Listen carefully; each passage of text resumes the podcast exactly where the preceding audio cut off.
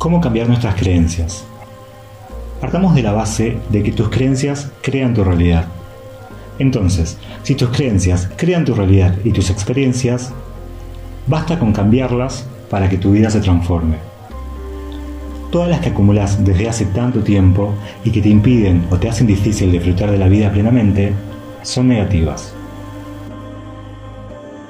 Para que desaparezcan, tenés que neutralizarlas, es decir, hacer que se transmuten de creencias negativas en afirmaciones o creencias positivas. Es un ejercicio fácil. Proba a elegir una vieja creencia negativa como por ejemplo, ya no tengo remedio, y sustituirla por soy capaz de transformarme.